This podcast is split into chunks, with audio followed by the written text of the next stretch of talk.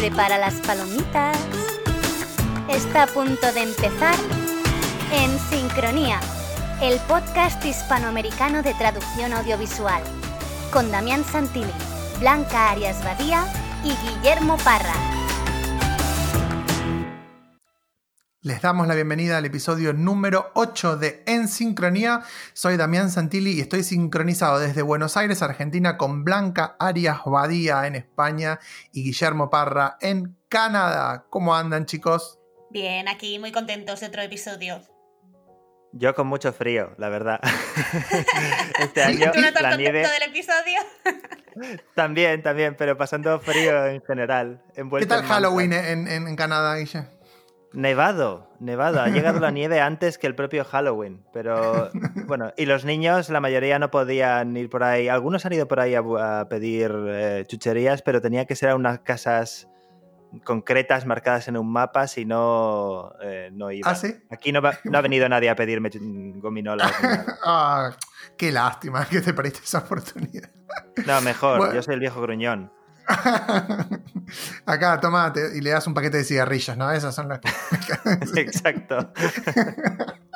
Bueno, hoy tenemos un episodio dedicado a la accesibilidad eh, con Pilar Orero, Blanca.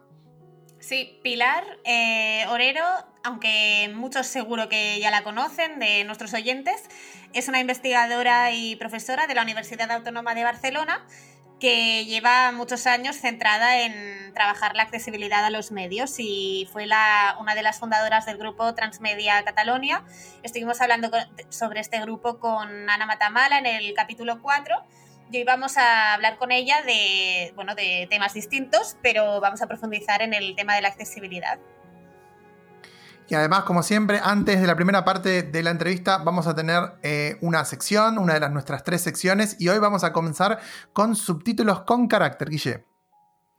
Pues eh, hoy en Subtítulos con Carácter voy a hablar de la nueva película The Witches, un poco con temática de Halloween, eh, Las Brujas, un remake de la película de los años 90 de, eh, bueno, inspirada en la historia de Roald Dahl, la famosa historia.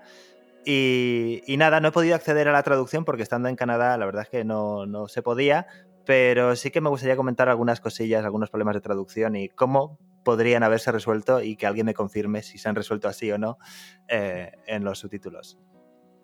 Después de la primera parte de la entrevista, vamos a hablar de Happy Scribe, una aplicación para transcripción automática que descubrí gracias a Rafael López Sánchez en Laboratorio de Visual. Así que eh, quédense ahí porque les voy, a, les voy a hablar de una herramienta muy linda para experimentar y empezar a facilitar la tarea de, de transcripción para subtitulado eh, o para transcripción en general, como siempre.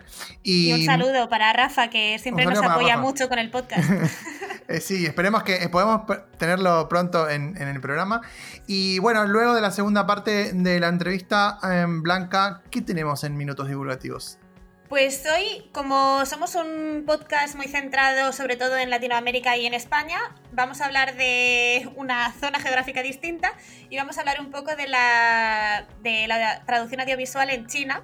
Voy a comentar algunos de los puntos más importantes de una entrevista que le hizo Gambier, que es un referente claro de la subtitulación. El Papá Noel. Y que hizo Papá Noel, que le hizo a Haina Jin, especialista en el tema de la traducción audiovisual en China. Muy bien. Bueno, y aprovechamos antes de meternos ya en la entrevista para contarles que el viernes 20 de noviembre, de 10 a 13 en- a la hora de Buenos Aires y de 14 a 17 hora de España, vamos a organizar el evento Hispatab en Casa, un evento gratuito en el que, bueno, además de presentar eh, yo, eh, Blanca y Guille, que ahora nos van a contar un poco de qué, de qué van a hablar, van a estar Sebastián Arias, Mariana Costa, Aida Franch, Diego Roga, Janina Boria.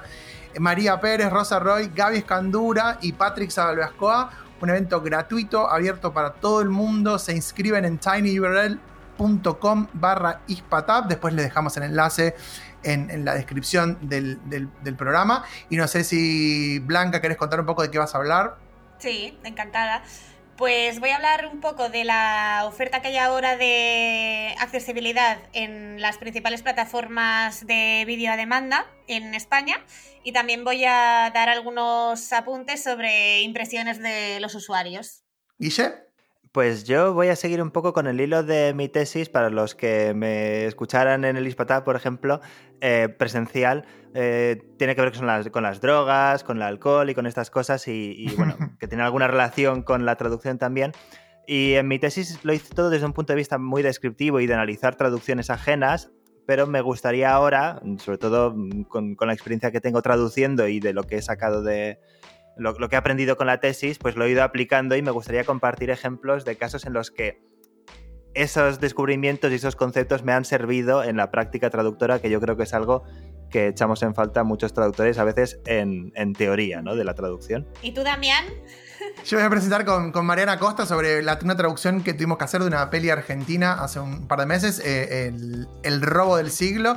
Así que vamos a hablar de cómo traducir eh, al inglés eh, muchos modismos, muchas cosas y de, de, los, de los argentinos. Pero también vamos a hablar bastante del proceso de traducción, porque es una peli que tuvimos la suerte de, de trabajarla directamente para la productora. Así que, bueno, vamos a hablar un poco también de, cómo se maneja todo ahí. Y bueno, y después tenemos de todo un poco, ¿eh? doblaje, interpretación en lengua de señas, eh, bueno, nada, la ponencia de María, que es la que quiero escuchar yo, ah, por sobre todas, que, que fue una de las más exitosas de, la temática del ISPATAB, ¿no? Eh, su presentación sobre la traducción y representación de la cultura de la violación, el reto de las nuevas narrativas, un tema muy, muy interesante, pero bueno, nada, todas presentaciones increíbles. Eh, gratis de 10 a 13 el 20 de noviembre. Anótense, ya tenemos unos 800 inscriptos, así que em, los esperamos ahí. Y bueno, hecha toda esta súper larga introducción, vamos a lo que todos quieren escuchar, que es a Pilar Orero después de subtítulos con carácter.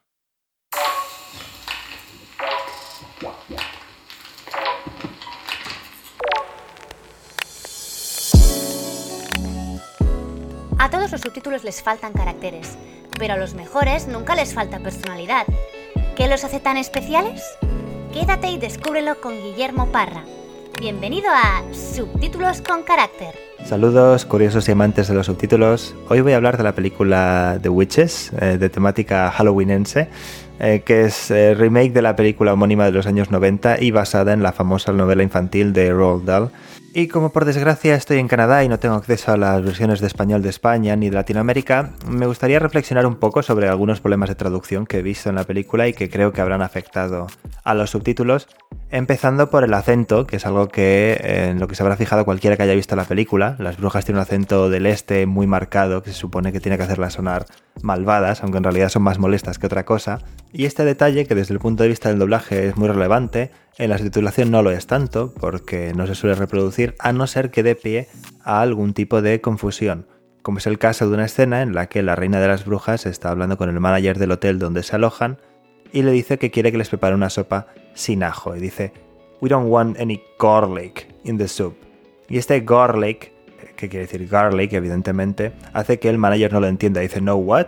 Y hay una, toda una discusión que nos obliga a reproducirlo de alguna forma al ser un acento inventado, al no significar nada de por sí Gorley, sencillamente con escribir la palabra ajo con algún tipo de deformación y escribirla entre comillas bastaría. No es el caso, sin embargo, de otra conversación en la que la reina de las brujas tiene un desliz freudiano, es decir, se le escapa por un lapsus, eh, deja entrever los planes de las brujas, que es deshacerse de los niños, y le pregunta al manager del hotel que qué haría si hubiera una plaga de ratas, y él dice, bueno, pues las exterminaríamos. Entonces ella se dirige a las brujas y le dice, see, he would exterminate those brats, no those rats, ¿no? Y él dice, no, no, no, he dicho las ratas. Entonces, claro, aquí esta similitud, la paronimia entre rats y brats, ¿no? Ratas y mocosos, crea un juego de palabras intencionado por parte del guionista, no intencionado por parte del personaje, lógicamente, que habría que reproducir de alguna forma con palabras anónimas que suenen parecido. En fin, habría que explorar aquí posibilidades más allá de mocosos, ¿no? Niños, niñatos. Y con ratas tampoco tenía por ser ratas, ratas, roedores, eh, ratones, en fin. Cualquier cosa que se parezca lo suficiente como para generar un malentendido. Y más adelante hay otro juego de palabras bastante complicado. En el momento en que encuentran el dinero de las brujas, la abuela abre la maleta y dice, wow, that's a lot of bacon. Bacon con el sentido de dinero.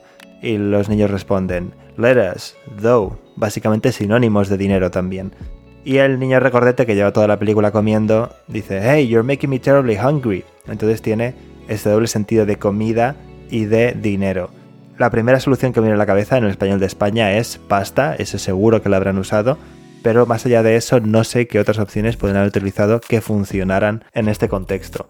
Y en el español de Latinoamérica lo veo todavía más complicado porque lo que dirían a lo mejor sería plata, pero esto no mantiene el significado relacionado con la comida. Entonces a lo mejor habrán tenido que buscar una forma más creativa, obviando la referencia a la comida, de hilar la conversación. Y finalmente está el eterno tema de los nombres propios que tienen algún tipo de significado o dan pie a algún juego de palabras. En el caso de la ratoncita del protagonista, que se llama Daisy, la primera vez que la abuela lo escucha, entiende lazy, ¿no? Entonces, Daisy no es un nombre que dé mucho juego en español y me pregunto si se habrán planteado cambiarlo. Algo parecido me pasó durante la traducción de los hermanos Willoughby, porque un personaje se llama Ruth y los otros niños dicen que son ruthless, porque están sin Ruth. Entonces esto no funcionaba, incluso me planteé llamar al personaje Bárbara para decir que eran unos bárbaros, pero claro, salía Ruth en pantalla y estaba un poco atado de manos. Y hasta aquí el tema de hoy. Recordad que si queréis seguir al tanto de novedades en su titulación podéis seguirme tanto en Twitter como en Instagram y estar atentos al hashtag subtítulos con carácter. Gracias por escuchar y hasta el próximo episodio.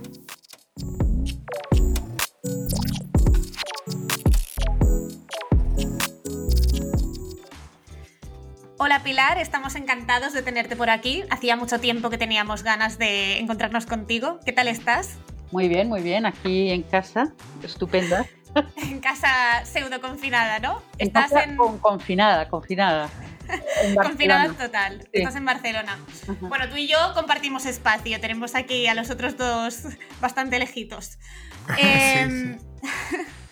Vale, mira Pilar, si te buscamos en Google, yo no sé si tú has hecho esto últimamente sobre ti misma, pero el primer resultado que nos da es que eres intérprete, ¿vale? Entonces, yo que ahora tengo el gusto de conocerte desde hace un par de años, la verdad es que nunca te habría definido en primer lugar como intérprete y, y lo que me hace pensar es que tu ámbito de especialidad, ¿no? que es sobre todo la accesibilidad, sigue siendo una gran desconocida ¿no? y que por eso esa etiqueta tuya queda por ahí. Entonces te quería preguntar, primero, ¿a qué crees que se debe esto? Por si tiene una explicación previa sobre algo de tu vida.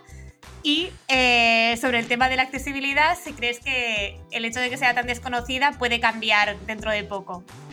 Pues lo de mirarme en Google, no me miro. Eh, y lo de ser intérprete, no tengo ni idea, a menos que no sea que eh, alguna máquina hace que traducción e interpretación te pongan como intérprete porque quizá ortográficamente la, la I va antes que la T. No lo sé, no tengo ni idea. Sí que he sido, sido intérprete, pero... No, tienes un pasado en la interpretación, ¿no? Que Google conozca. Interpretación de, de, intérprete de traducción sí que tengo un pasado. De... Ah, entonces a lo mejor viene de ahí. No lo sé, no tengo ni idea. Actriz no he sido nunca. Vale. Pues... No, no, es la típica conversación de ascensor, ¿no? Ah, te dedicas a la traducción e interpretación. ¿Y qué papeles has hecho en tu vida? Pues mira, últimamente. es curioso porque si lo buscabas en inglés aparece como Spanish Interpreter. Así que vayas a saber. ¿Pero esto dónde lo estáis, esto dónde lo estáis en Google. mirando? Voy a buscar. Poniendo tu nombre. digo yo, la voy a buscarla yo. Tu nombre Ahora, Google. Voy a, voy a buscarte porque esto es curioso, sí, sí. ¿no? ¿Qué pones? ¿Pilar sí? Pilar... Sí. Ah, sí, ostras, intérprete. Intérprete. Claro.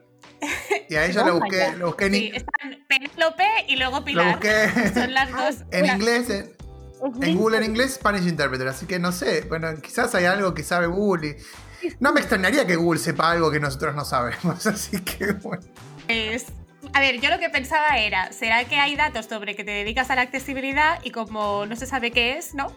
Y, te quería preguntar, y además sé que hoy has estado bastante implicada, de hecho has hecho la, presentación estos días de un simposio, ¿verdad? Del proyecto LTA. Y, te quería preguntar, ¿tú crees que con el contexto en el que estamos de pandemia, el hecho de que la accesibilidad sea todavía, por desgracia, desconocida puede ir cambiando? ¿Tú qué crees? Yo, creo que sí, y además eh, yo creo que gracias al COVID, procesos que estaban uh, todavía como del siglo XIX y del siglo XX, eh, están cambiando. Por ejemplo, firmar documentos. Firmar documentos era una cosa que se hacía eh, con papel, papel para arriba, papel para abajo. yo creo que ahora todo el mundo firma documentos con la firma digital, ¿no? Por ejemplo. En las reuniones, las reuniones físicas, ¿os acordáis que teníamos que ir a un sitio a reunirte? Eh, para nada. ¿Eso para no, nada. no, vuelve más? Eh, ¿No vuelve más eso, Pilar?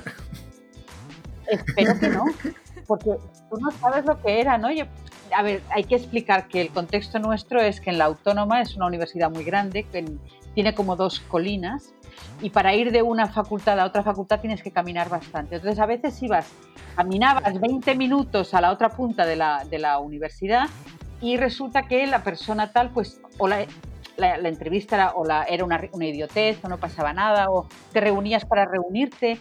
Y ahora no, ahora esto se ha acabado. Ahora es, apretas un botón, hola, ¿de qué vamos a hablar? Fantástico, no hay que pegar el rollo de que el tiempo, qué tiempo hace, No, a ver, ¿cuál es el tema? Este, Sí, sí. Pim, pam, pum. Y fantástico. O sea que para mí hay, y, yo creo que la accesibilidad em, muy lentamente, o sea, mucho más lentamente, pero yo creo que igual que la educación, ¿no? Es, es, es increíble que la educación estuviera como estaba, abandonada, abandonada. Y gracias al COVID, aunque no se puede decir, yo creo que hay muchos, la, sanidad, la educación, hay muchos temas ah, básicos que yo creo que van a pasar del siglo, de estar organizados del siglo XIX, siglo XVIII, siglo XIX, ¿no? Versalles, a algo más racional, más lógico, más, pero que eh, también evidentemente dejará a mucha gente fuera. Sí, porque te iba a decir, justamente, creo que son de los dos eh, ámbitos más maltratados, ¿no? La educación. Yo creo que todos conocemos ahora mismo algún maestro que está dando clase en grupos que se sabe que ha habido positivos y ahí les tienen, ¿no? Porque como hay que dejar a los niños aparcados en algún sitio para mantener ciertas cosas, pero bueno, en fin. Es una actitud, es una actitud optimista de todas maneras, la, de Pilar. Yo, quizás en, el caso de Europa sea por ahí distinto, pero yo acá, en la Argentina veo como que la gente está en muchos aspectos deseosa porque todo vuelva a como era antes. No, de ninguna manera, de ninguna manera. No, por favor. no, crees? No, no, no, yo no, no, yo no, no lo quiero, ni lo espero que no, pero por lo menos espero que. Yo lo que lo he visto por ahí en nuestro ámbito de traducción en particular, lo que sí he notado es que han surgido una enorme cantidad de capacitaciones en línea que antes no existían, curiosamente, y por ejemplo, acá en la Argentina, eso ha habilitado la posibilidad de gente que no está en Buenos Aires o que no está en Córdoba o en Mendoza, que son los puntos donde hay mayores universidades y mayor cantidad de alumnos, para que puedan sumarse a las capacitaciones. Yo mismo dicto algunas capacitaciones con gente desde lugares en donde ni siquiera existen universidades que dictan el traductorado.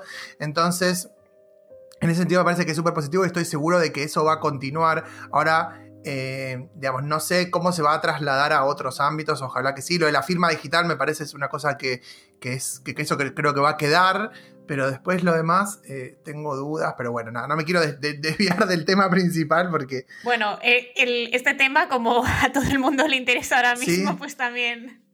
Sí, sí.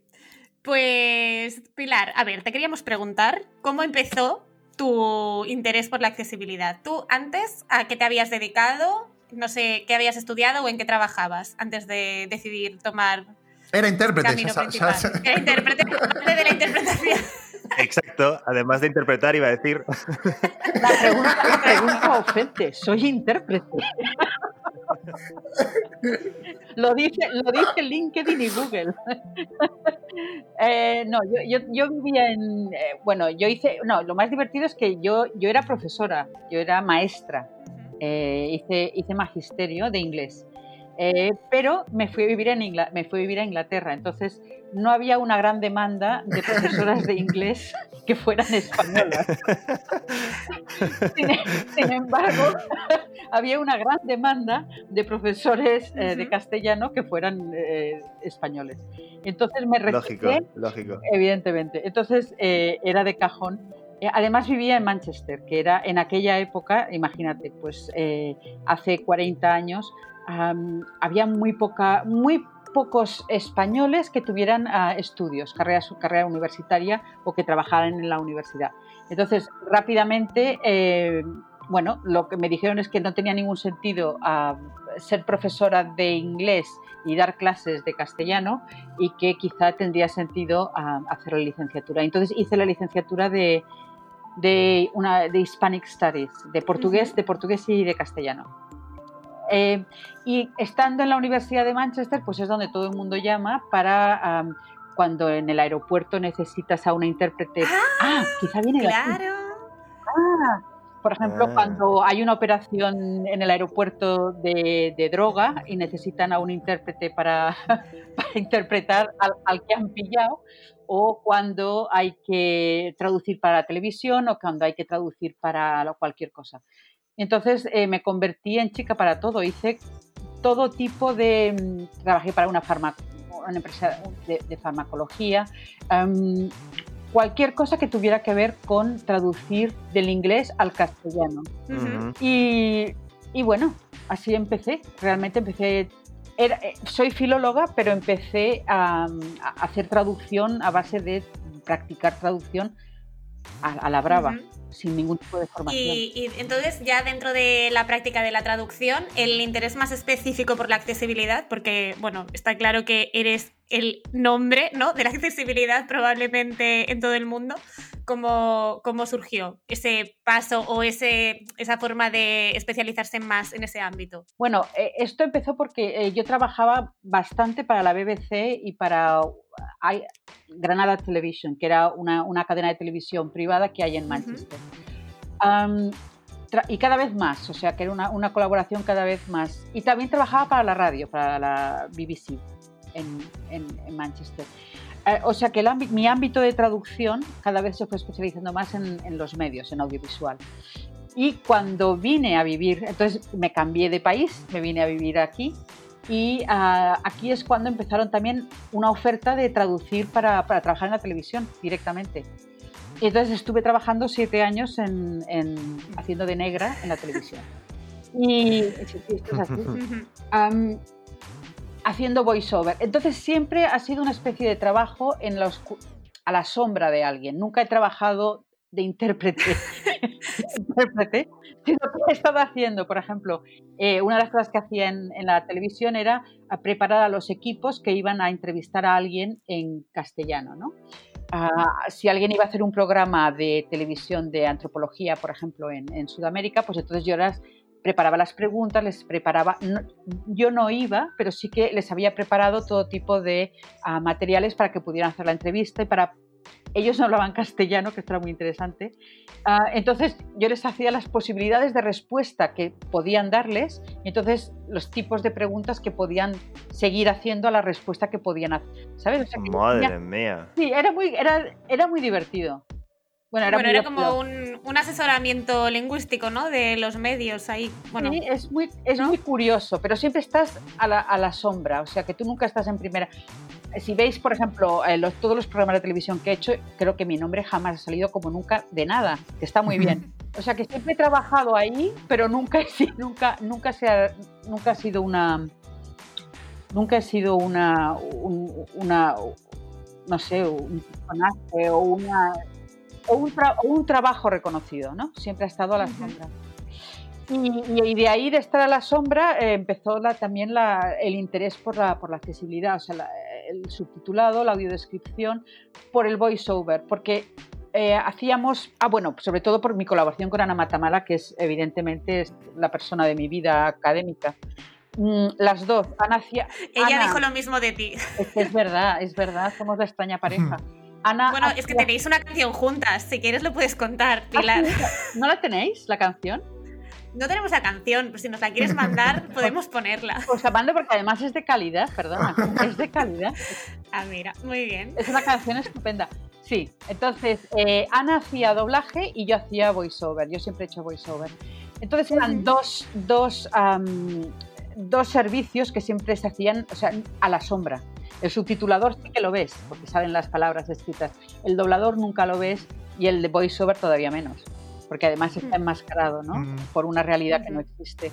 Entonces, eh, esto sí que se asociaba bastante con la accesibilidad, que es otra cosa, la audiodescripción, que realmente solamente la conoce quien se equivoca, aprieta un botón y caramba, le están explicando lo que dice en la pantalla, ¿no? Y no saben, igual no entienden, no entienden qué es. en algunos cursos me preguntan, yo a veces pongo así y están hablando otra cosa, ¿eso qué es? Me preguntan, ¿no? Increíble. Eso es la, autodescri- la autodescripción que dicen. También. O descripción auditiva.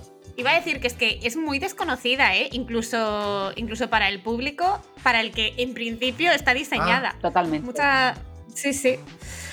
Es, es una cosa bastante, no sé, curiosa como, me- como mínimo. Es muy curioso, sí. Pues vale, pues bueno, eh, ya nos has contado un poco los inicios. Es muy orgánico, o sea, es una, es una transición muy orgánica de, de una cosa a otra, simplemente porque estás en los medios, estás en televisión, la televisión, o sea que sí. Sí, lo que veo es que lo de hacer muchas cosas a la vez te viene de antiguo, ¿eh? No, no, te ha venido con la universidad. No. Porque este momento de, ah, sí, también trabajaba para la BBC, ha sido bastante interesante. Ostras, lo siento, no, no, no era name dropping, es que es verdad. No, no, no, ya, ya. Es que, bueno, También hace sus cositas. Claro. exacto, haces tus cositas. Es- hemos tenido aquí mucha, mucha gente muy humilde que, que nos dice que hacen cositas y son proyectos con la Unión Europea y cosas así. Como las cositas que haces tú también. Pilar, pero igual, igual contanos un poquito más, Pilar, igual, si, si querés, de, de- de- de esos, de ese traspaso y, y primeros trabajos y demás. Porque a mí te- me interesa también esto de que ya se conocía y se, llama- se llamaba audiodescripción o accesibilidad en general, cuando... Bueno, eh, todo, en realidad todo surgió, eh, la, la audiodescripción surgió porque en, en el 2004, creo que fue, hubo un congreso en Londres eh, donde antes del congreso había dos, dos talleres y un taller era sobre, sobre subtitulado para sordos y otro sobre audiodescripción. Am, Ana creo que fue al de, audiodescri- al de subtitulado para sordos y yo fui al de audiodescripción me acuerdo perfectamente porque audiodescribimos la película ah, The Big Fish o una cosa así con... Mm. Ujú. Eh, y para mí fue totalmente revelador. Ah, también conocí allí a Joel Snyder, por ejemplo, Mm, y, y fue revelador, ¿no? Cómo podías eh, exacta- explicar eh, la parte visual con el añadido del sonido, ¿no? Y, esta unión daba, lugar a una tercera, a un tercer servicio que era la audiodescripción. Y lo encontré totalmente fascinante. Bueno, también tengo que decir que mi madre es ciega. No sé si esto ayuda o no ayuda, pero... mm, eh, Y mi madre siempre me ha dicho, eso que haces no me gusta nada. Dices, vale, pues muy bien, muchas gracias. Eso Eh, que haces. Se refiere a los subtítulos para, sordos, ¿no? genial, ¿no? Mi madre me decía que lo de, lo de la audiodescripción es horrible Ujú. Y que machaca- le machaca todas las películas y que quítamelo, hija. Quítame eso, quítame eso que no me gusta nada. Y dices, pues muy bien, mamá. Ostras. Sí, sí. O sea que, que termina- terminaste siendo un karma para ella. por- Sí. No Iba a sé decir, tu primer input de usuario ya te lanzó a, a mejorarla, ¿no? Porque era, eso es horrible. En absoluto. O sea, bueno, yo le dije que estaba empezando a trabajar en esto. Y ya, me- ya la cosa fue mal porque me dijo que ella no necesitaba a nadie. Bueno, mi madre, por supuesto, he de explicar que vive en negación. Mi madre está ciega, ahora ya totalmente ciega. Y según ella te dice, oye, ¿esto que llevas en la camisa es una manchita? Y dices, pero, a ver, que es imposible. ¿No? O sea que es, es curioso cómo las personas ah, nos negamos a aceptar ah, la realidad más, más, ¿no? más, más dura y más, Sí, tienes más delante. Eh, entonces, bueno, siempre he vivido con una persona que ha criticado absolutamente siempre, como todas las madres hacemos, Mm. ha criticado todo lo que Ay, hago. Dios mío. Pero bueno. sí, sí. Hombre, tú eres una madre orgullosa, ¿eh? Yo no sé si ahora te apetece hablar de tus hijos, pero yo he viajado contigo y tú me has hablado de tu familia y, y Tengo doy unos fe de que hijos, eres una madre tengo- orgullosa. Tengo unos hijos estupendos, eso es Sí, verdad. Sí, lo son, lo son. Eso, eso es verdad, eso es verdad. Pues te quería decir también, ¿no? Dentro de esto de he viajado contigo, yo solamente he viajado contigo un par de veces o tres, la verdad. En esos años que trabajé contigo en la UAB, bueno, esos años parece que haga mucho, hace unos meses. Pero tú, en realidad, has eh, viajado por todas partes, ¿no? Yo no sé cuántos países te deben quedar por ver, pero pocos seguro. Entonces te quería preguntar, después de haber ido por todas partes hablando de accesibilidad, ¿dónde crees que está ahora la capital de la accesibilidad? Si tú, si tú dijeras, "Mm, me quedo con un país por lo bien que trabaja este tema y, y me encantaría poder hacer más investigación aquí, ¿con cuál te quedarías? Investigación en Barcelona, sin duda. En Barcelona. Ah. O sea que estás Eh, no, no, estoy encantada, encantada. Investigación aquí sin, sin, sin ninguna duda. Si fuera una, una, persona que trabaja en la televisión, pues claro, evidentemente en, en el Reino Unido. Eh, si fuera una persona que lo que le interesa son los usuarios, pues evidentemente me iría a Suecia. Si fuera una, o sea, que depende de que, si fuera de regulación, me iría a Estados Unidos. Si fuera de, o sea, que depende de qué Mm, de qué parte, o sea, de estás hablando de la accesibilidad, me iría a un país o me iría a otro, ¿no? Si fuera tecnología, pues a Corea. Em, o sea, que depende de, qué me estás preguntando de la accesibilidad. En, formación, no lo estoy Bueno, era, más general, pero, pero sí que era sobre todo sobre tu trabajo, que ya me has dicho Barcelona, pero, pero sí, sí, ya me has respondido. Bueno, pero ahora, no, ahora es muy interesante que nos cuentes, eh, Pilar, qué características tienen todos esos países que, nombraste que harían que, claro, eso me parece que puede ser muy bueno. Podemos empezar por Corea y por la tecnología, que es la parte que más me gusta a mí, pero bueno, eh, que estaría bueno que cuentes un poquito de, esos, de esos países, que, qué los hace interesantes en esos puntos que mencionabas.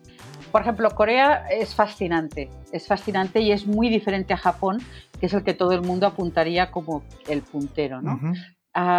Es, muy importante la diferenciación en que hay, que entre Corea y Japón de cómo consideran las personas con discapacidad.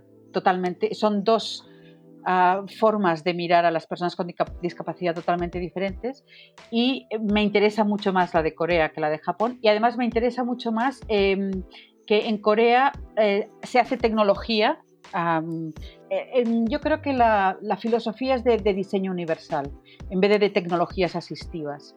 O sea, yo no hago tecnología para tres personas, porque hago tecnología para tres personas, sino que intento hacer un, tecnología para todos. Que no todos podrán acceder, estoy de acuerdo, pero intento hacer lo más amplio posible en el momento de diseñarla. Entonces no, no me interesa hacer 19 eh, teclados, teclados braille, uno para tal, uno para cual, uno, que es Japón. Japón tiene todas las soluciones, pero tiene 17 teclados. Corea tiene un sistema eh, en el que tú te pones uh, las gafas y compensa la pérdida de visión que tú tienes con... Esto es fascinante. Em, y, para todas, o sea que eh, el, su approach es mucho más exactamente diseño universal que tecnologías asistivas, que a mí no me interesan para nada. Tú en los últimos proyectos que has hecho, de hecho estaba pensando ahora cuando decías esto en el iMac, mm. em, en realidad la idea era un poco esta, ¿no? Eh, buscar también que la interacción de voz fuera una solución para, por ejemplo, una persona que no tenga manos, ¿no? Em, claro. sería, sería esta idea. Bueno, el, iMac, fue un proyecto para mí fantástico. Quizá el mejor proyecto que he hecho nunca, porque, claro, ¿por qué? Porque primero lo parí yo, o sea que la idea era mía. Entonces, cuando tú haces una cosa que tú has, ideado, tiene mucho más sentido que cuando te dan algo, mm, ¿no? Que, que tú dirías, bueno, vale, lo hago e intentas hacerlo lo mejor posible, pero no lo, no lo, no lo redactaste tú exactamente como tú lo veías, ¿no? IMAX sí. Y la sorprendente, la cosa más sorprendente del IMAC, tú, bueno, primero que ah, tengo trabajo hasta el día que me jubilé siguiendo las, lo que, lo que abrimos en IMAC, porque aquí es una, ha sido estupendo, ha sido el trabajo, el trabajo de mi vida. Mm, pero además, sobre todo, porque nos dimos cuenta que en el, con el nuevo sistema de, objetos, de objetos de, Internet, ¿no? el sonido es un objeto, eh, todos son objetos. Entonces, em, de esta manera, ah, el sonido puede ser más útil para los, para los ciegos y los sordos. O sea que nos dimos cuenta que según tú podías mezclar, ecualizar el sonido, eh, los sordos también podían escuchar, pero también les dabas muchas pistas a los ciegos. Eh, entonces, una cosa que empezó, empezamos, una de las, uno de los servicios que empezamos a desarrollar en el iMac en, sonido en 360, que pensábamos que iba a ser para, para los sordos, en realidad, perdona, para los ciegos, en realidad, en realidad acabó siendo un, un, sistema maravilloso para los sordos. Entonces te das cuenta de que no hay para ciegos y para sordos, es universal y en un momento determinado les sirve a los ciegos, en otro les sirve a los sordos, en otro les sirve a las personas ancianas que son ciegos y sordos, mm. en otro momento les sirve a los, a los turistas, a los turistas que no hablan ni una cosa ni entienden la otra, que no saben ni leer. Porque lees en otro, en otro alfabeto, ¿no? Ah, entonces, este, esta manera de pensar yo creo que para mí es muy interesante. Claro, es la que yo pienso. Pero Lo pariste tú, lo pariste tú el proyecto. realmente qué interesante soy. Te voy a, luego No te voy a sé. preguntar más sobre proyectos, pero, pero bien. Lo digo porque como Damián estaba con el interés del contraste entre Corea y Japón, que no quiero... ah, vale, perdona. Que no Bueno, quiero... pues, Eh, es, eh, Corea, Corea es esto, ¿no? Es la, eh, yo creo que es la forma de pensar que tienen. cómo- primero, cómo tratan al, a- a la- al colectivo de personas con discapacidad y segundo, el, el concepto que tienen de, la de- de las, de las tecnologías que son siguiendo un- el diseño universal. Para mí esto fue muy interesante. Podemos pasar a, a Estados Unidos y con el tema de las regulaciones que mencionabas como ejemplo. Estados Unidos son estupendos porque ya has visto todas las películas en que una persona decide montar un pleito porque no su televisión en Oklahoma no recibe subtítulos del programa que a él le gusta. Y ahora te vas a ahora Warner Brothers, Total. Warner Brothers te vas a enterar. Y claro, y ahí se ha acabado. Y, y realmente en Netflix, ¿por qué Netflix es tan accesible? Pues simplemente porque la, la Asociación de Sordos les puso un pleito que eh, no tuvieron más remedio que hacerse accesibles. O sea, es, Netflix no es accesible porque les ha salido del corazón, les ha salido, les ha salido de la cuenta corriente y de, De la de asociación- de la y mano. de la Asociación de Sordos que les puso el pleito que es famoso. Eh, entonces, esto sería estupendo si pasara aquí. Claro. Bueno, de hecho, uno de los problemas de accesibilidad de Netflix es que algunos servicios de accesibilidad están en inglés y no en español y te, lo, te los venden como si están en, o sea, como si son para las personas ciegas de aquí, por ejemplo, la audiodescripción, pero una persona con baja visión o, o ciega de España que no hable inglés no puede usar la audiodescripción de Netflix para un montón de productos. Mm. Pues precisamente Bueno, por queda- lo que está diciendo Pilar, que aquí no ha habido esa presión. Sí, sí. Yo creo que es el único país, el único país del mundo en que se pueden permitir el lujo de, de, ¿no? de tener una- unos abogados que ponen un pleito a una empresa como Netflix o a, la- o a, a- ¿a qué universidades pusieron también. Ah, yo no sé si era Harvard o porque una de las plataformas educativas no era accesible y ahora es accesible. Ah, edX. edX ah, tenía un problema y es que no subtitulaba. Pues ahora ya subtitula. No porque quiera ser inclusiva, no, no, es porque tenían un, tenían un pleito A golpe de martillo. a, go- a golpe de millones de dólares. Sí, creo que también hubo otro caso con la web de Domino's Pizza que fue muy también muy conocido. Que Muy hoy, bien. hoy sin, o no. embargo, sin embargo, si comparamos estos casos con el caso de la Renfe, Ah, exacto, sí, sí. En el caso de Blanca, la Renfe, es- gana la explícalo, Renfe. explícalo, porque este, este es un caso que yo, este- yo antes siempre que iba a un congreso explicaba lo de la Casa Real, ¿no? La Casa Real, ya resulta que la Casa Real ha puesto, gracias a mí, otra vez que estupenda soy, Ya tenemos, ya tenemos nombre para el episodio, Pilar. La Vamos a eh, charla con la, con la estupenda Pilar Moreno directamente. sí. Con la intérprete. Me hacía mucha gracia porque en, en España tenemos el Real Patronato para la Discapacidad, el Real, todo era real, y resulta que nada de la Casa Real era accesible. Pues para mí, para mí era una cosa bastante obvia, ¿no? De que allá donde iba, pues resulta que en España tenemos, y contaba la historia y al final, ¿sabes cuál es la web más accesible de España? La de la Casa Real. Pues mira, He conseguido algo. Pero lo de la Renfe, por ejemplo, Blanca, es- explica lo de la Renfe porque a mí todavía me hace llorar. pues nada, bueno, la web de Renfe, que es la, la compañía pública de trenes de España, para los, los oyentes que no sean de España y no lo tengan ubicado, eh, no era accesible, ¿no? Y, quejas y quejas y, y unión de asociaciones para, bueno, para manifestarse contra esto.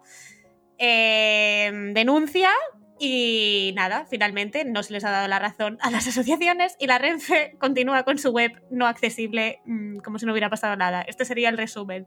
Y estamos hablando de un medio de transporte público en principio, como es un tren que tiene que conectar varias ciudades que una parte de la población no puede usar de forma autónoma porque no es accesible. Así que es bastante grave el caso. Venga, de la Renfe. Damián, Damián, intenta mejorar esta. Venga. No, no. Lo, único que quería decir es que creo que también un poco dejamos eh, de lado, eh, obviamente, porque no, no vamos a criticarlo, pero lo que yo noto es que han todos estos casos que han pasado en Estados Unidos han hecho que después las otras plataformas que vinieron después directamente ya se lo plantearan de esa manera, lo cual es súper positivo.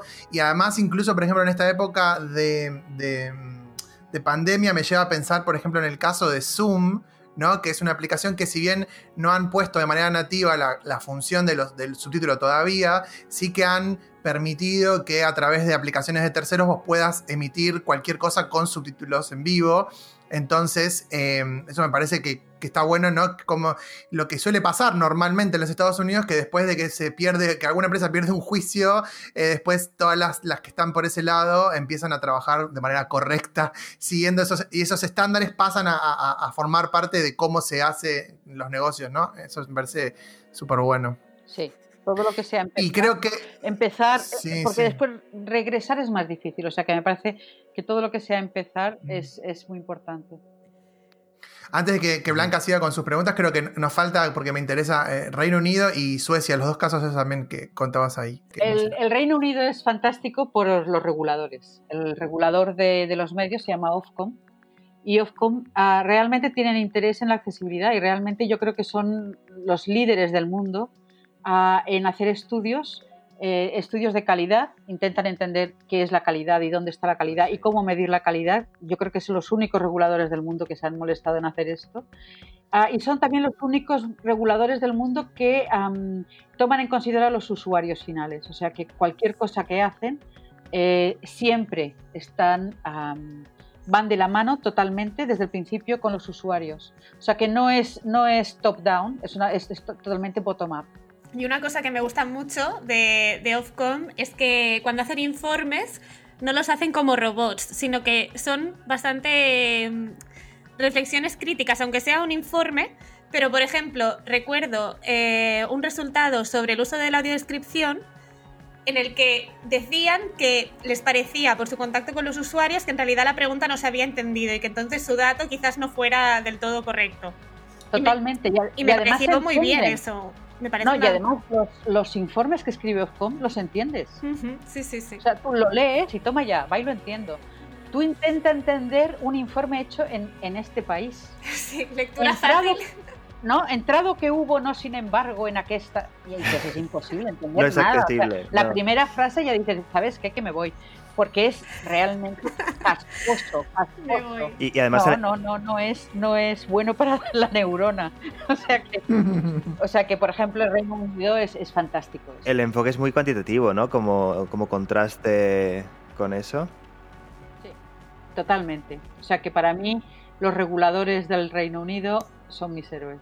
Y además son encantadores, son encantadores, se apuntan a un bombardeo, eh, están abiertos. ¿Tú conoces a los reguladores españoles? ¿Los conocéis? No. Vale, pues ¿tú conoces al regulador argentino? No, no. Es, es, es un buen ejemplo, ¿no? De eh, que no, no, a quién se conoce y a quién no. Sin embargo, podríamos mañana llamar por teléfono a Ofcom, sin embargo, no podemos llamar por teléfono al regulador español. Uh -huh. Ya, ya quizás a través de la web de la Casa Real lo podamos, lo podamos no, solicitar más, con una instancia. Lo más interesante, Blanca, es que el regulador español uh, está a menos de 10 metros de tu despacho. ¿Qué dices? ¿Cómo lo oyes? ¿De mi despacho actual? Sí. Ah, pues creo que ahora ya sé quién es el regulador español. Vale, ya sabes quién es el sí, regulador español. Sí. Sí, pero como está tan cerca de mí, no voy a decirlo yo. que viene y me pega. No, no. Es, es, es, muy interesante, ¿no? Como el, el, el mercado, de, el mercado de, de, los medios, que está en un edificio que está al lado del, del, del, despacho donde trabaja Blanca, es el regulador y sin embargo no, lo, no sabemos qué hacen. Vaya. Pues sí Falta de transparencia. Sí. Bueno, ahora vamos a seguir con la entrevista, Pilar, pero antes vamos a hacer una pequeña pausa para escuchar a Damián que nos presente su sección del laboratorio audiovisual.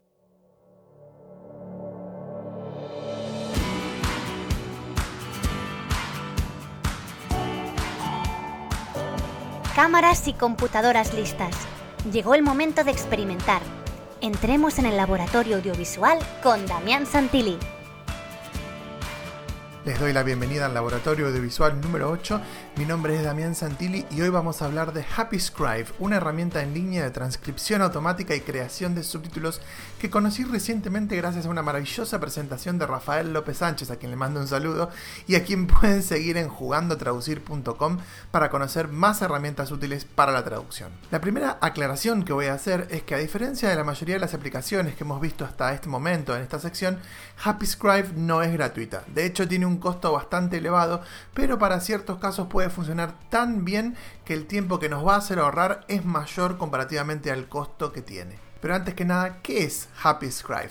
Bueno, happyscribe.com principalmente es una herramienta de transcripción automática que nos permite generar transcripciones a partir de videos o archivos de audio.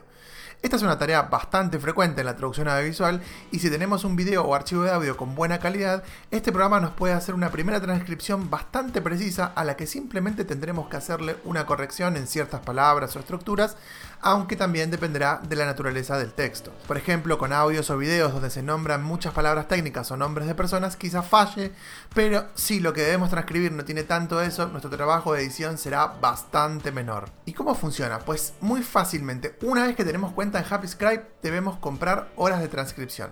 Actualmente una hora de transcripción cuesta unos 12 euros, aunque ese valor puede reducirse a 9,50 o incluso menos si queremos usar el programa por una gran cantidad de horas. Luego de que adquirimos algunas horas para transcribir, según lo que necesitemos, hacemos clic en Upload a New File y elegimos si lo que queremos es una transcripción o incluso la creación de un archivo de subtítulos con esta transcripción. Después el programa nos hará algunas preguntas relacionadas con la calidad del audio, por ejemplo, si no hay mucho ruido de fondo, si quienes hablan están cerca del micrófono o no, si las conversaciones son claras y sin superposiciones, y si los acentos de las personas en el video o en el audio son claros. Luego de responder, hacemos clic en Proceed y elegimos desde dónde queremos subir el audio o video. Puede ser desde mi computadora, desde un enlace público, desde un enlace de YouTube, Vimeo, etc. Una vez que elegimos el video o audio para subir, esperamos que se complete la carga y luego elegimos el idioma del archivo y hacemos clic en Submit. Luego le damos un ratito al programa para que haga su magia. Este proceso puede demorar algunos minutos, no se trata de un procesamiento tan tan automático, pero no es mucho tiempo. Una vez terminado, el programa nos lleva al panel y allí podemos elegir el archivo y entrar al editor que tiene la herramienta para corregir la transcripción. Asimismo, si queremos, podemos traducir automáticamente el texto en caso de que lo que necesitemos sea traducir el archivo multimedia y queramos ver si la traducción automática que nos propone nos sirve como punto de partida. Además del excelente trabajo que hace el programa en crear el guion en caso de transcripción o el archivo de subtítulos, realmente el editor que ofrece es fantástico y les recomiendo que lo prueben con un archivo corto para entender en más detalle cómo nos puede ayudar esta herramienta. Sin duda, programas como HappyScribe nos permitirán automatizar muchas tareas manuales en el futuro para concentrarnos en la parte más intelectual de nuestro trabajo. Y hasta aquí llegamos con el laboratorio audiovisual de hoy y espero que les haya gustado la nueva herramienta que conocimos. Agradezco una vez más a Rafael por estar siempre enseñándonos cosas nuevas y recuerden que pueden seguirlo en jugandotraducir.com y también ponerse en contacto con él en Foro Traduversia. Hasta la próxima. We cheered Ravel's Bolero. Let's shout bravo to Matamala and Orero. Oh, it's wonderful. Bueno, pues acabamos de escuchar este pequeño fragmento de la canción que nos ha dicho Pilar, de, de Pilar y Ana Matamala. Y ahora vamos a continuar un poco con este repaso que estábamos haciendo con ella de la accesibilidad en distintas partes del mundo. Y me parece que nos faltaba comentar por qué Suecia le gusta, ¿no? Pilar. Para mí, Suecia es un país fascinante porque es un país donde realmente se trabaja desde el gobierno en, la defensa de los derechos humanos. Eh, entonces, eh, evidentemente, el CRPD que, es, que está defendido desde las asociaciones, desde el gobierno, y es, un, es un, punto básico eh, de política. Y está muy bien. No como política quizá caritativa o política que quizá es en España todavía, ¿no? donde, donde la discapacidad sigue siendo pobrecitos. Eh, no, es, un derecho, es un derecho. Y yo creo que, que y las personas tienen el derecho a todas estas cosas como cualquier otro, ¿no? Y esta, esta esta manera de, ver la, accesibilidad, ¿no? A mí me, me parece muy interesante, muy, muy objetiva, muy, muy limpia, muy... Que no Muy sea un modelo asistencial, ¿no? Sino que ya se dé por sentado que tienen que gozar de los mismos derechos que todas las personas. ¿no? Totalmente, totalmente. Me parece muy sano, me parece muy sano tener una sociedad que piense de esta manera. Una sociedad donde los impuestos son altísimos, ¿vale? Aquí no está mal, pero ah, donde, donde realmente eh, existe todavía, no sé cuántos países existen o existirán, pero, pero donde todavía existe eh, el, el concepto de- de- del derecho, ah, yo creo que es muy importante. Pues bueno, ya hemos terminado, yo creo, el repaso de países de, que has mencionado antes. Y yo te quería decir, Pilar, que no sé, yo creo que sí que tienes bastante actualizada tu página web, por lo que he podido ver. Y si efectivamente está actualizada y yo no me he descontado, que podría haber pasado, has participado en 66 proyectos de investigación, ¿no? nada más ni, ni nada menos 66. Em, y además no son proyectitos, ni, ni mucho menos, son la mayoría grandes proyectos, ¿no? Con financiación de la Unión Europea. em, no sé qué otras fuentes de financiación más grandes has tenido, pero por ejemplo recuerdo que tuviste una cátedra Indra. Tú de todos estos proyectos, ¿de cuál guardas? Antes nos has dicho que IMAC quizás es el proyecto de tu vida. Pero bueno, como de ese ya hemos hablado un poquito y además de IMAC habíamos hablado también con Belén, que estuvo en el tercer programa.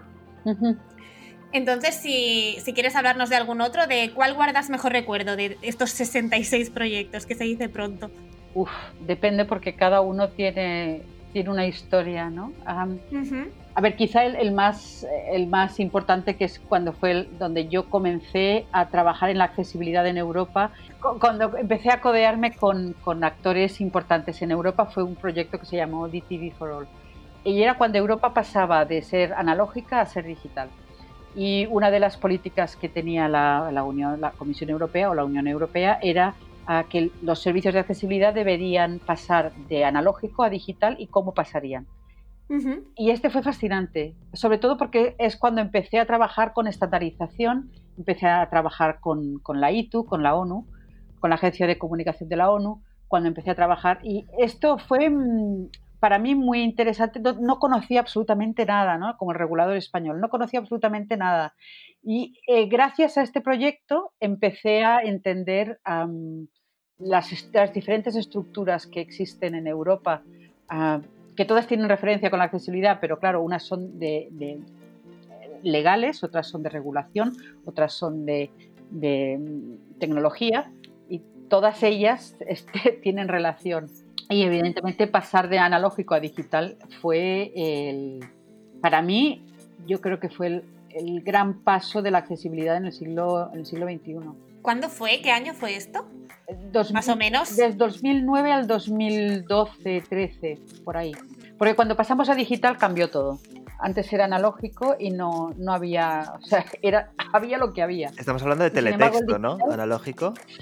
Estamos hablando de todo analógico, de la radio, de la televisión, de todo, todo, todo era analógico. Ah, y entonces pasamos a digital y entonces, claro, se abrió el, se abrió el mundo. Era, fascinante, se podía hacer cualquier cosa. Ya no te digo cuando empezó Internet, ¿no? O sea, que ya tenías el, broadcast y el broadband, que este fue el siguiente superproyecto que fue el HPP for All, que fue la continuación, ¿no? Una vez que ya teníamos pa- Europa pasada a digital, entonces Europa, entonces eh, en el mundo se ge- generaron tres estándares de comunicación para juntar la, televisión, el broad- broadcast, con la internet, el broadband, eh, que es, la televisión, es, es- son los medios híbridos, ¿no? Donde tú puedes recibir las cosas por un móvil, por una tableta, por un, por un ordenador, por una televisión, indistintamente de donde se genere, o sea, este intercambio de, de datos sin que tú lo sepas que vienen de, de- por, por, la, por broadband o que vengan por broadcast es genial. Y Europa tenía, siempre en el mundo hay tres estándares, el de Japón, el de Estados Unidos y el de Europa. Y el de Europa se llama HBBTV. Y entonces, claro, lo siguiente, el siguiente paso fue que una vez que ya estábamos en digital, teníamos que diseñar el- los, eh, los servicios de accesibilidad en este nuevo estándar, en el HBBTP. Entonces, bueno, es lo que hicimos. Tengo dos curiosidades por esto que estás diciendo. La primera es, antes de esta digitalización, ¿en qué consistían los proyectos de investigación de accesibilidad? O sea, si me puedes dar algunos ejemplos de tipo de investigación que se hacía. Y mm, el otro es que tú siempre haces cosas muy nuevas, ¿no? Siempre parece que, bueno, eres muy innovadora como investigadora, es algo que todo el mundo que habla de ti dice, no es que me lo inventé yo. Em, Ana Matamala también dijo eso claramente de ti en la entrevista que está en el capítulo 4 por si alguien quiere echarle un vistazo. Y mm, te quería preguntar si podías contar un poco toda esta línea en la que estás trabajando ahora, cuando colaboras con, por ejemplo, grupos como la Fura dels Baus o, o, con estas aplicaciones que permiten en, en, representaciones en directo interactuar, porque has comentado esto de, de, que te llega al móvil, ¿no? A cualquier tipo de dispositivo. Pues estos eventos en directo, ahora como esta nueva línea para hacerlos accesibles con aplicaciones que en principio serían para otros fines, ¿puedes hablar un poco de estos proyectos también? Entonces serían esas dos preguntas. La primera, ¿cómo eran los proyectos pre-digitalización? Y la otra, esta otra. Los proyectos pre-digitalización, a ver, eh, yo creo que en los estudios de traducción audiovisual hay como dos, uh -huh. quizá dos, dos, dos, dos, ámbitos muy grandes. Uno es en el que tú describes. Tú describes lo que eh, puedes hacer, analizar 900 películas o, o, y realmente haces unos corpus muy interesantes con unos datos fascinantes y de aquí, de aquí sacas información. Es una manera. La otra manera es si consigues que alguien te pueda hacer estímulos uh, diferentes y, y, tú entonces puedes testar estos estímulos. ¿no? Entonces, uno es experimental y el otro es descriptivo. Y yo siempre he trabajado en la parte experimental, nunca he trabajado en el descriptivo. Realmente no sé por qué he trabajado siempre en lo experimental, pero siempre he sido experimental. Eh, la tesis de, de, Guillermo, por ejemplo, es más descriptiva, ¿no, Guillermo? La tuya también. Sí, um... no, no, sí, en traducción. De hecho, hay toda una tradición de, de, descriptivismo, bueno, sobre todo a raíz de, de Turi y demás, ¿no? Pero, pero sí que está esa tendencia y lo experimental. A mí me echaba un poco para atrás por, por todos los factores que hay, porque dependes de otras personas y eso no me gusta, pero, pero sí que se, se pueden descubrir muchas, muchas cosas, desde luego. A ver, yo creo que en realidad el experimental también tiene mucho de descriptivo, porque no experimentáis cosas eh, que no tenga sentido experimentar, y eso significa que habéis hecho la descripción de lo que hay hasta ahora, ¿no? Que sería el state of the art. Y, y bueno, pero sí, sí, sí que hay estudios que quizás tienen esa parte descriptiva mucho más amplia y se quedan ahí. Y para mí experimental es pues ir más allá, ¿no? Como en todos estos proyectos que estás comentando ahora, Pilar. Hmm. Y vale, y de lo que te pedía, que si puedes comentar estos proyectos nuevos de los eventos en directo con uso de aplicaciones, interacción entre el espectáculo, el público. Vale, eh, bueno, esto es, esto es eh, simplemente que gracias a que Internet ahora, eh, todas las, todos los elementos, el sonido, el sonido viene en, en objetos. Y, y, cada sonido puede ser un objeto, o sea que ya no tienes la pista de sonido una uh -huh. O dos pistas de sonido, ¿no? Cada, cada, cada sonido tiene, eh, es un objeto diferente que tienes que mezclarlo. Lo mismo con la pista de imagen, la pista de... O sea que todas estas pistas que antes eran una o dos, pocas más, eh, ahora se, eh, se fraccionan en cantidad de objetos. Entonces tú ahora puedes enviar objetos a, por ejemplo, al móvil. Puedes enviar imágenes, puedes enviar sonidos, puedes enviar... Entonces pensamos que ya que podías enviar sonidos, pues mira, un sonido es la audiodescripción. Uh, mira, una imagen es una lengua de signos. Mira, un, texto es un subtítulo. Caramba, pues esto es accesibilidad. Entonces, eh, de, una, de, una, un, de una tecnología que ya existía y estaba muy madura y además ya se utilizaba hacía años con la fura del Baus, le dimos la vuelta y en vez de mandar sonidos de ranas, pues mandábamos audiodescripciones. En vez de man mandar imágenes, mandábamos lengua de signos. En vez de mandar, ¿sabes? Uh -huh. eh, y entonces, pues, ¿qué hemos conseguido? Hemos conseguido que la Fura del Baus sea accesible, que la Fura del Baus tenga una, mucho interés por la accesibilidad. Um, y a raíz de esto, lo mismo que comentaba Damián, ¿no? que a, cuando uno empieza, es el efecto dominó. Los otros es o, o, o, la mancha de aceite, ¿no? Y caramba, pues si estos lo hacen, nosotros también, ¿no? Entonces está muy bien. Yo lo que, lo que quiero es, es como cambiar, eh, cambiar un poco el destinatario por ahí de, de, esta conversación, porque creo, Pilar, que hay muchos públicos que están súper interesados en, escucharte a vos y el, público eh, académico es, por supuesto, el, principal público destinatario, pero yo tengo muchas ganas de que por ahí les, hables a, aquellos que lo que conocen o que a lo que siempre los ha llevado a la traducción visual es el subtitulado o el doblaje. Y a mí yo una cosa que noto es que cuando en mis cursos de subtitulado, por ejemplo, siempre presento todas las, las, ramas de la traducción audiovisual y en los últimos años, por ejemplo, he visto que quedan fascinados cuando ven ejemplos de audiodescripciones bien hechas. Entonces, eh, y me preguntan dónde pueden estudiar, qué pueden leer y demás, pero yo quiero ir a apuntar a esa persona que por ahí toda la vida le interesó la traducción visual por el subtitulado, por ejemplo, pero que por ahí descubre que quiere, eh, que le gustaría meterse en accesibilidad o en audiodescripción, por ejemplo, porque yo lo veo como que es una tarea tremendamente creativa, ¿no? La de, crear un guion de audiodescripción.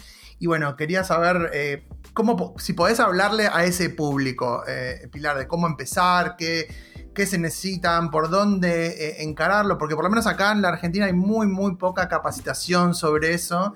Y, pero bueno, el interés es genuino, ¿no? Y creo que es importante, perdón, que haya gente interesada en, capacitarse y, para, que esté disponible esa gente después para poder trabajar y hacer buenos, buenos productos. Pero Damián, quizá lo entiendo mal, pero yo creo que Argentina tiene mucha más tradición en audiodescripción que, que en España. Ah, porque yo entendí cuando estuve en Argentina a que, mm, desde hace muchos años, muchos años, existe una, figura profesional que explica ah, qué es lo que ¿no? Lo que está sucediendo. Pero no, eh, sí, pero, pero lo hacen, acá se hace en, no desde que yo sepa es hasta desde el 2010, pero puedo estar equivocado, que es cuando sale la, ley de medios argentina, em, y que ahí es donde lo pone de manera em, obligatoria. Que eso no quiere decir que, ahí nazca, sino que antes había.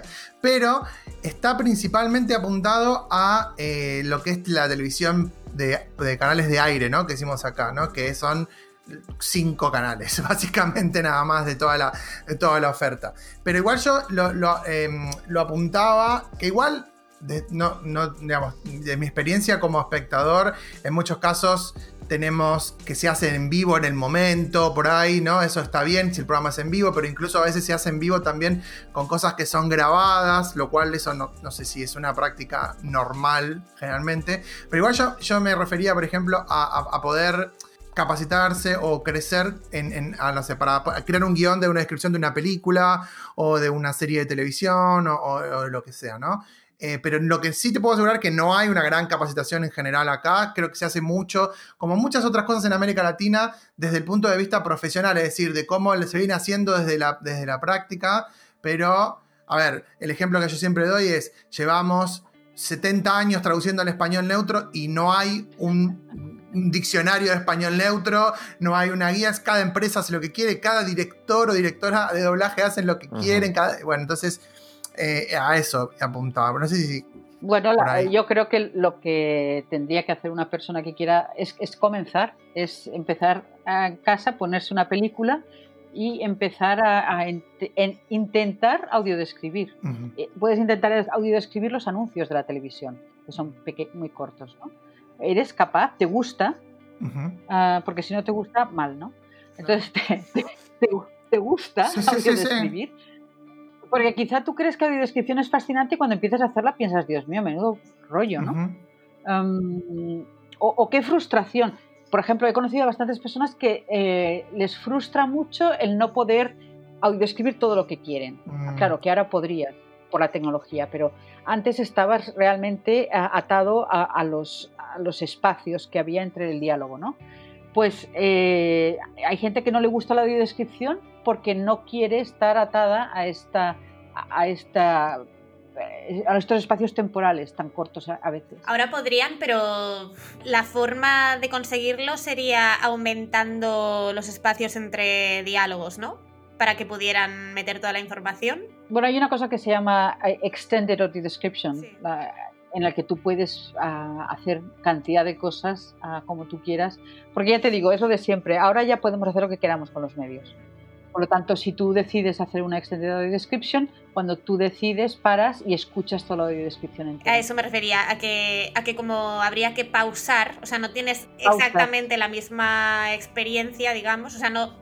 Bueno, cada uno tiene su experiencia, ¿no? Eso está claro, pero, pero mm, que, bueno, me refería a eso, que implica hacer una pausa. O sea, sigue, sigue habiendo la restricción temporal si quieres mantener el tiempo. Solamente lo, lo preguntaba. por si Esto en, era- en- en 2D, en, en- en inmersivo es totalmente diferente. La forma, de la manera en que consumimos la- los productos media en inmersivo no son en 2D, no son lineales. Yo, yo, yo me he perdido, ¿eh? Con, con esto de inmersivo y 2D, explica, eh, explícame, por favor. Vale, tú, cuando tú consumes ah, los, el contenido audiovisual ahora mismo, eh, normalmente lo consumes de forma lineal, es decir, eh, tú no haces nada. A ti te dan una película, tú te sientas y la ves. Ok. Cuando tú estás en un medio, cuando tú estás dentro de un, de un medio inmersivo, en un videojuego, o cuando tú estás en un espacio en 360, Vale, vale, vale, sí, sí. ya, no, ya no es lineal. Tú decides a dónde vas, tú decides a quién matas, eh, tú decides qué ves. Y además tú decides el tiempo que estás haciéndolo. Ey, que te maten, mala suerte. Pero, en fin, si tú decides quedarte, quedarte dando saltos, tú te puedes quedar dando saltos. No hay ningún tipo de eh, linealidad, no hay ningún tipo de guía a donde te lleven. Tampoco hay ningún tipo de direccionalidad a donde tú vas. Mientras que en una película no hay plan B, simplemente eh, te llevan a donde te llevan. Entonces la lectura, Claro, la lectura de subtítulos, la lectura de subtítulos en inmersivo ya no es ah, un problema. Ya no, la velocidad es la que tú quieras tener. Eh, la audiodescripción en inmersivo es la que tú quieras. La lengua de signos en inmersiva es la que tú quieras tener. Claro, pero estamos hablando de la diferencia entre lo que sería un videojuego interactivo, ¿no? O y, y- y una, una película o una serie o algo más pasivo, pero se aplican, o sea, eso de la audiodes- audiodescripción extendida, ¿se aplica a una película, por ejemplo? Por ejemplo, O- si, en- si ves, las, si ves las noticias de la- del gobierno de Holanda, ahora en tiempo de COVID, hacen audiodescripciones extensivas. Es decir, paran, explican qué es lo que está pasando, qué es lo que están diciendo y siguen. Entonces, es pregrabado. Curioso. En inmersivo, en inmersivo, tú puedes estar haciendo una- un videojuego, pero también puedes estar viendo una película en 360 Claro, sí, sí, sí. o un documental. Pero entonces sí que es lineal, pero si estás viendo una... no. ¿No? No, no, no, no, no. En, en inmersivo, tú decides dónde miras, para empezar. En inmersivo, en 360, tú miras donde te da la gana. Es fascinante. En realidad sí, sí, sí. Es Sí, sí. fascinante, es fascinante. El sonido ya no es unidireccional. El sonido ya es ambi es 360 y además viene por objetos. El sonido tiene direccionalidad, tiene intensidad, tiene, ¿sabes? Es fantástico. Es, es por lo tanto, los subtítulos ah, ya no solamente te van a tener que decir eh, lo que lo que dice, eh, te vas- ta- también te van a tener que decir dónde, de dónde vienen estos subtítulos, la direccionalidad del sonido. Estaba pensando en Pilar, que siempre se dice, ¿no? De- desde, desde Jacobson y, y tal, que en la comunicación en el centro está el mensaje, ¿no? Pues en el centro está el receptor ahora, Sí, sí, ¿no? Había, había una novela de, de Cortázar que se llamaba, bueno, hay una novela de Cortázar que se llama Rayuela, Sí, sí, sí. que era, era, era esto, ¿no? O sea, que, te- que tú podías leer, el juego era que tú podías leer los capítulos, ¿no? O según te decía él, o según... Pues esta es la idea, que tú eres libre para decidir qué es lo que ves, Mm. cuándo lo ves, cómo lo ves. Ujú. Y y una pregunta, yo tengo una pregunta en relación con, por ignorancia, ¿eh? Eh, con el perfil de- del traductor o la traductora que, que haga audiodescripción. Eh, ¿Existe la posibilidad de, o sea, el que hace el guion de audiodescripción es luego el que lo ejecuta o son personas diferentes o puede ser la misma persona? ¿Cómo va esto? O un equipo, O un equipo. o un, crowd, un crowdsourcing, o puede ser todo.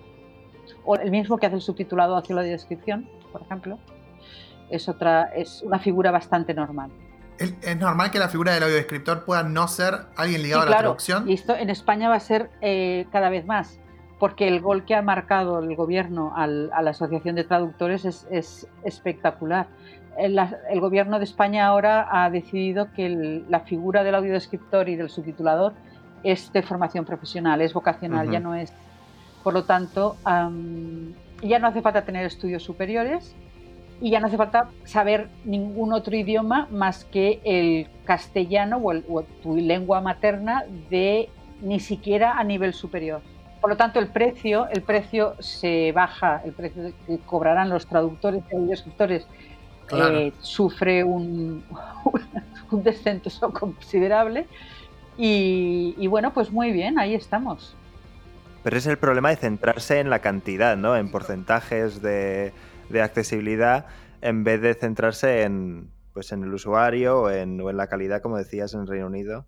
A ver, yo, yo lo que sí que creo es que hace falta cantidad. No, no, claro, claro. En este caso, o sea, sí, porque entiendo que esto, no sé si ha sido, no recuerdo Pilar cuándo salió esto, pero no sé si ha ido de la mano de la nueva normativa de que todo tiene que estar audio descrito y subtitulado para sordos, que eso sí que era una buena iniciativa, yo creo.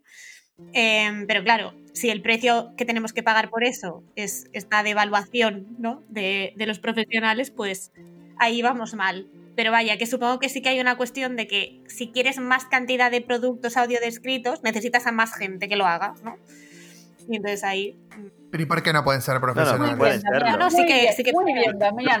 Cumplir con el mínimo No, no, legal. sí, eso- ahí voy, ahí voy, pero me refiero a que, pues que en este caso creo que sí que hay una cuestión de cantidad, pero sí que son los profesionales los que deberían abordar esa cantidad con No, las no, tarifas claro. normales y con la formación deseable, ¿sabes? A ver, ¿tú crees que ahora, porque hay tantos enfermos de COVID, ya los atienden las enfermeras en vez de los Claro, médicos? tal cual. Sí, sí. No, pero o mismo en la traducción audiovisual en general, la- a la explosión de servicios de streaming de los últimos cinco años, ¿qué significa entonces? Que cualquiera puede subtitular y, o hacer doblaje. Total. Claro, sí, o sea, claro que sí, evidentemente. Y sin ningún tipo, o sea, si tú miras la televisión de España y tú miras los subtítulos de la televisión de España, es divertidísimo lo que, lo que dicen. Claro, pero a, lo que me, refería es eso, en, España, y seguramente no es algo, una actitud propia nuestra, haces lo mínimo que te exigen, y lo mínimo por ley son unos porcentajes determinados que es el foco en la cantidad. Yo no digo que no tenga que haber cantidad, pero que en la ley, y corregidme si me equivoco, no contempla ese estándar de calidad o no define la calidad. Entonces, claro, eso, eso mm, da igual, porque tú estás cumpliendo con la ley, y realmente las, las cadenas lo, que, lo hacen por cumplir y por marcar la casillita y ya Sí, está. pero los traductores no se quejan y los usuarios tampoco. Entonces, hay un, para mí es, es, es increíble que los traductores no monten nada y que los usuarios tampoco monten nada. Porque si yo fuera usuaria y dependiera de lo que mm, me dan por escrito en las noticias, los subtítulos, eh, vamos, mañana estaba quemando containers. sí. Yo creo que hay una pasividad y un sorprendente. Ujú. Sí, sí. Y triste, sorprendente y triste. Un pleito. Hay que, pon- poner- hay que hacer un pleito. No, yo, yo tengo la sensación, por haber hablado con gente que, que hacía algo de subtitulación para sordos, de que sí decían de que, que esta, que la bajada de tarifas y las malas condiciones y tal, lo que hacían era expulsar a los profesionales cualificados del sector, porque total, por un euro el minuto no lo vas a hacer. Y lo hace quien, quien esté dispuesto a aceptarlo y punto. Y esto es así en, en mucho. Esto, esto es un poco, esto es un poco para mí, eh, porque no es lo mismo tener un eh, tener la vida solucionada y, y trabajar por un euro al minuto a ser el padre o la madre de familia que trabaja a un euro al minuto. O sea que para mí el precio no significa nada. Eh, para mí significa mucho más otras cosas que ahora me han bajado el precio, pues no trabajes. Siempre van a encontrar a alguien que trabaje. Mm. Mm, ¿sabes? Y no, no puedes comparar mi situación económica con la tuya porque quizá tú necesitas mucho más que yo para, para vivir. Entonces, ¿dónde está el precio? Pues no lo sé. No sé si sabes lo que te quiero decir. Es el, el- el precio, el precio de las cosas es bastante subjetivo. No, no, desde luego, pero, pero sí es cierto, y eso me consta, que hay muchos profesionales que, que están perfectamente cualificados para hacer subtítulos mejores que esos, pero no los van a hacer porque es que las circunstancias no se lo permiten. Depende, depende de lo que tú necesites cobrar al mes. Y si en efecto, si lo que tú necesitas cobrar al mes es pues lo que sea, pues que entonces quizá este no es tu mercado. Es otro. Pero vamos, me parece, me parece, me parece que hemos perdido otra batalla en, en- España el día que se aprobó que los subtituladores y los audioscriptores eran, o sea, con tener formación profesional, no por el hecho de ser formación profesional, sino por el hecho de lo que quiere decir para mí ser una persona competente en lenguas. Eh, en, la que en la que escribes, ¿sabes? Em, Se sacó una petición y yo la firmé, que conste. yo la apoyé. De hecho, yo tengo una pregunta también. Yo a Pilar la conocí, mm, al menos que yo recuerde, en 2014. Eh, cuando estuve haciendo fotos en, eh, la entrega de los premios Atrae y justamente era el año que Pilar eh, había ganado el premio Senia Martínez y recuerdo que se me quedó grabado que hiciste una especie de pronóstico de pues de pitonisa o algo así diciendo sí porque las memorias de traducción y la traducción automática asistida es que tienen un potencial eh, para aplicarse a la traducción audiovisual tremendo y es cuestión de tiempo que empiecen a, utilizarlos. Y pasan seis años, estamos en el año 2020 y forma parte del día a día de muchos de nosotros. Entonces, eh, quería preguntarte qué pronóstico de pitonisa harías tú para los próximos seis años o qué ves que es ahora, eh, bueno, que, va a marcar el futuro de los traductores audiovisuales, si, si es eso mismo, esa misma tecnología o si ves cosas nuevas. El futuro, Pilar. saca la bola, saca la bola. Desde el futuro, aquí verás, te voy a explicar. Y te, compras, el número del gordo porque te va a tocar a la lotería. Guillermo, olvídate de tener que traducir más. Yo creo que hay cosas, por ejemplo, la, eh, el programa de, generación de lenguaje ¿no? de, que ha hecho uh, Elon Musk el, el, el, GPT-2, ¿no? No sé si lo conocéis, es muy interesante. Eh, la, bueno, pues eh, tú vas a poder generar el contenido automáticamente. Entonces esto no es nada nuevo, o sea que ya esto ya es el pasado, fíjate. yo creo que yo creo que hay un gran hay un gran futuro, yo creo que cada vez hay más trabajo en vez de menos trabajo eh, yo creo que cada vez hay más trabajo para personas altamente cualificadas. O sea, cuanto mejor hagas tu trabajo y más serio seas, más trabajo vas a tener. porque lo que vamos a necesitar es cada vez más personas que procesen, que sean capaces de pensar. Porque los subtítulos, las máquinas los pueden sacar perfectamente transcritos, ¿no? No hay ningún problema. Ah, las personas que hacen los subtítulos de televisión española pican o hacen respeaking de, de lo que escuchan como loros. Pero el humano no puede procesar estos subtítulos porque son de risa. Eh, y porque tú no puedes leer. Entonces siempre vamos a necesitar a un humano que ah, digiera todo esto y lo, lo haga eh, de forma más concisa, el easy to read, eh, que ordene la lengua, que escriba fácil, que escriba... O sea que yo creo que mm, para mí hay, hay una parte que es bestial, que es la parte del automatismo, que es imparable y que para mí tiene más calidad a veces que la parte humana, porque nos equivocamos más los humanos que las máquinas, y el, procesamiento es más grande de las máquinas que de los humanos, o sea que para mí es mucho mejor. A ver, por ejemplo, si yo tengo un cáncer y tengo que ir a que me, que me hagan un... Prefiero que me lo haga una máquina que me lo haga un médico. Creo más en la capacidad de procesamiento de la, de la máquina que de un, de un, humano, ¿no? Por ejemplo. Entonces yo creo que eh, la parte automática es imparable y cada vez será mejor y es fantástica. Pero eh, necesitamos que haya elementos de, de mucha calidad y que esos y esta gran calidad la va a seguir haciendo un humano. O sea que en definitiva los traductores del futuro solo tienen que, o sea, tienen que producir Rolex o nada. Estoy, totalmente... si no producen Rolex, que se dediquen a otra cosa. Damián, nunca lo podrías haber dicho mejor. Vamos, somos, somos, los, somos los que hacemos Rolex. ¿Tú sabes el chiste del Rolex y las setas? No. Ah, pues es el vasco que va a coger setas al, al monte. Y entonces le dice Iñaki a Josu, Josu, Josu, un Rolex de oro. Y le dice, Iñaki, ¿hemos venido a coger Rolex o a coger setas?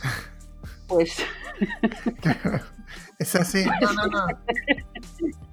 Nosotros solamente Rolex. Exacto, exacto, exacto. No, no, no. Eso, eh, creo que la parte mecánica, creo que es muy positivo que la parte mecánica del proceso de traducción se, se vaya desapareciendo de a poco porque nos permite enfocarnos en la parte intelectual, ¿no? Eso me parece. Exactamente. Yo creo que esto es lo interesante para mí. Y es que realmente toda la parte aburridísima de la traducción se, se va, gracias. Y te queda la parte interesante, que es, la, es, la, ¿no? que, es que es lo que el humano. Para eso estamos los humanos, porque no sé. Sí, sí, sí. sí, sí, sí. Pues ya para cerrar, eh, Pilar, dinos y, y, diles a las personas que escuchan el podcast dónde pueden verte en tu siguiente, digamos, por ejemplo, conferencia o congreso, ponencia que tengas para, para ver si te quieren hacer un seguimiento. ¿Cuál, cuál es tu próxima aparición? A, par, a, partir, de, a partir del día 11 de, de noviembre eh, se pueden bajar los vídeos de todo el congreso, que ha sido el mejor congreso que he ido en los últimos 10 años. Es un congreso estupendo y las, el closing remarks que hacemos Pablo Romero, um, John Linder, Carlo Eugeni, Stellan Thins y yo es divertido y está bien. Y además hablamos del futuro también, Guillermo. Hablamos Así que hablamos del futuro también, de cuál es el rol de los subtituladores. Eh, o sea que está muy bien. Y este congreso está muy bien porque eh, se habla también del papel del subtitulador, ¿no? de, de, del futuro del uh -huh. subtitulador. Pues muchísimas gracias Pilar por haber venido hoy y hemos estado encantados de escucharte y esperamos que vuelvas a En Sincronía dentro de, no sé, unos meses y nos cuentes más de los proyectos nuevos que tengas. Estupendo, muchísimas gracias y que sepáis que os sigo desde el primer capítulo. Oh, es un honor. Muchas gracias, muchas gracias, un honor, un honor. Ok. Vale. Bueno, muchas gracias por gracias, Pinar, un placer. Un placer. Hasta luego. Chao, chao.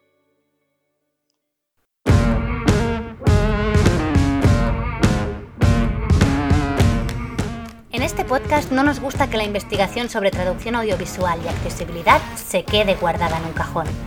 Empiezan los minutos divulgativos con Blanca Arias Badía.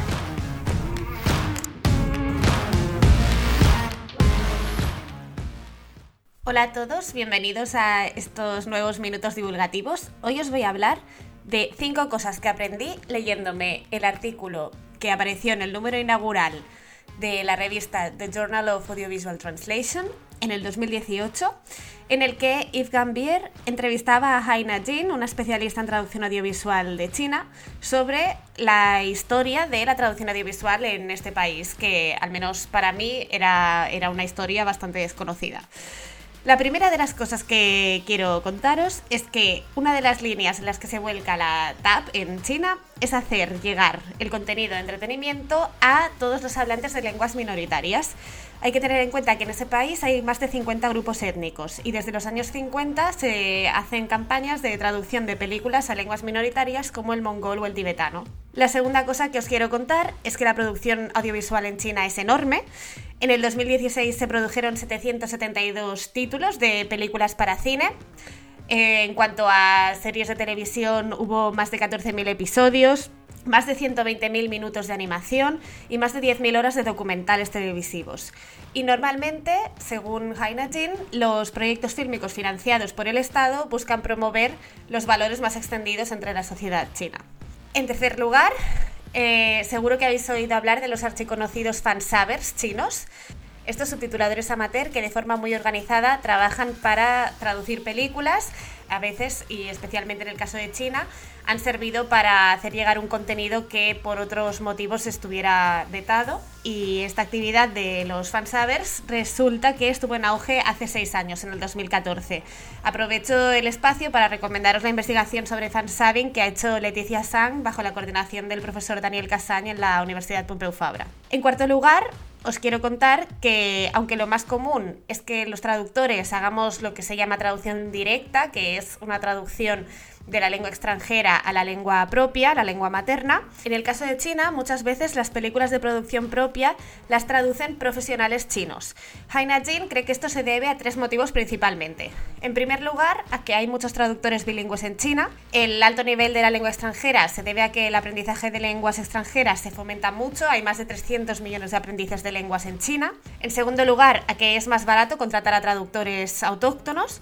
Y en tercer lugar, a que eh, parece que el pueblo chino siente mucho orgullo por sus obras fílmicas y ese sentimiento les mueve a querer ser ellos mismos los que se encarguen de su exportación por medio de la traducción. Según Jin, eh, esto es una forma de asegurarse de que esos valores se entiendan. En esta última parte, yo creo que nos falta un poco de información en la entrevista sobre la recepción de esas traducciones. Yo no sé si realmente, siendo los traductores autóctonos, se consigue que, que se comprenda mejor. Entiendo que ahí nos faltaría información por el otro lado, ¿no? Por los receptores y por último, quería contaros que desde mediados del siglo pasado, del siglo XX, hasta finales de los 90, el doblaje había sido la modalidad preferida de TAP en China, pero desde que el inglés se introdujo en las escuelas como materia obligatoria, en el 1978, el conocimiento de inglés ha ido en aumento y eh, eso ha llevado consigo, según explica Jaina Jin, que el subtitulado también haya ido ganando terreno, hasta el punto de que hoy en día la mayoría de películas se ofrecen en ambas modalidades en los cines. Espero que os haya resultado interesante y nos vemos en los próximos minutos divulgativos.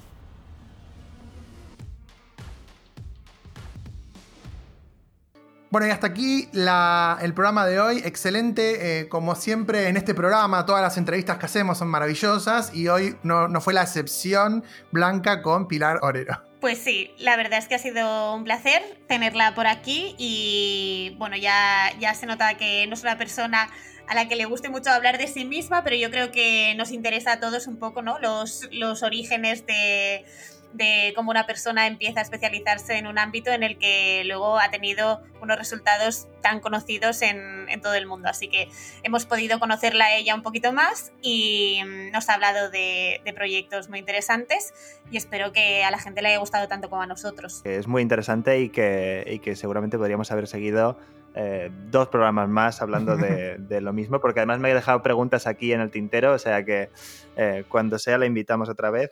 Creo que tendríamos que invitarla junto con Ana. La próxima hacemos una entrevista ahí con las dos y y nos cantan la canción. Exacto. bueno, y hasta aquí llegamos con el episodio de hoy. Recuerden que pueden encontrar toda la información del podcast en nuestro sitio web www.ensincroniapodcast.com y nos pueden seguir a nosotros también en nuestras redes sociales, donde gusten, ahí nos van a encontrar. Chao, hasta la próxima.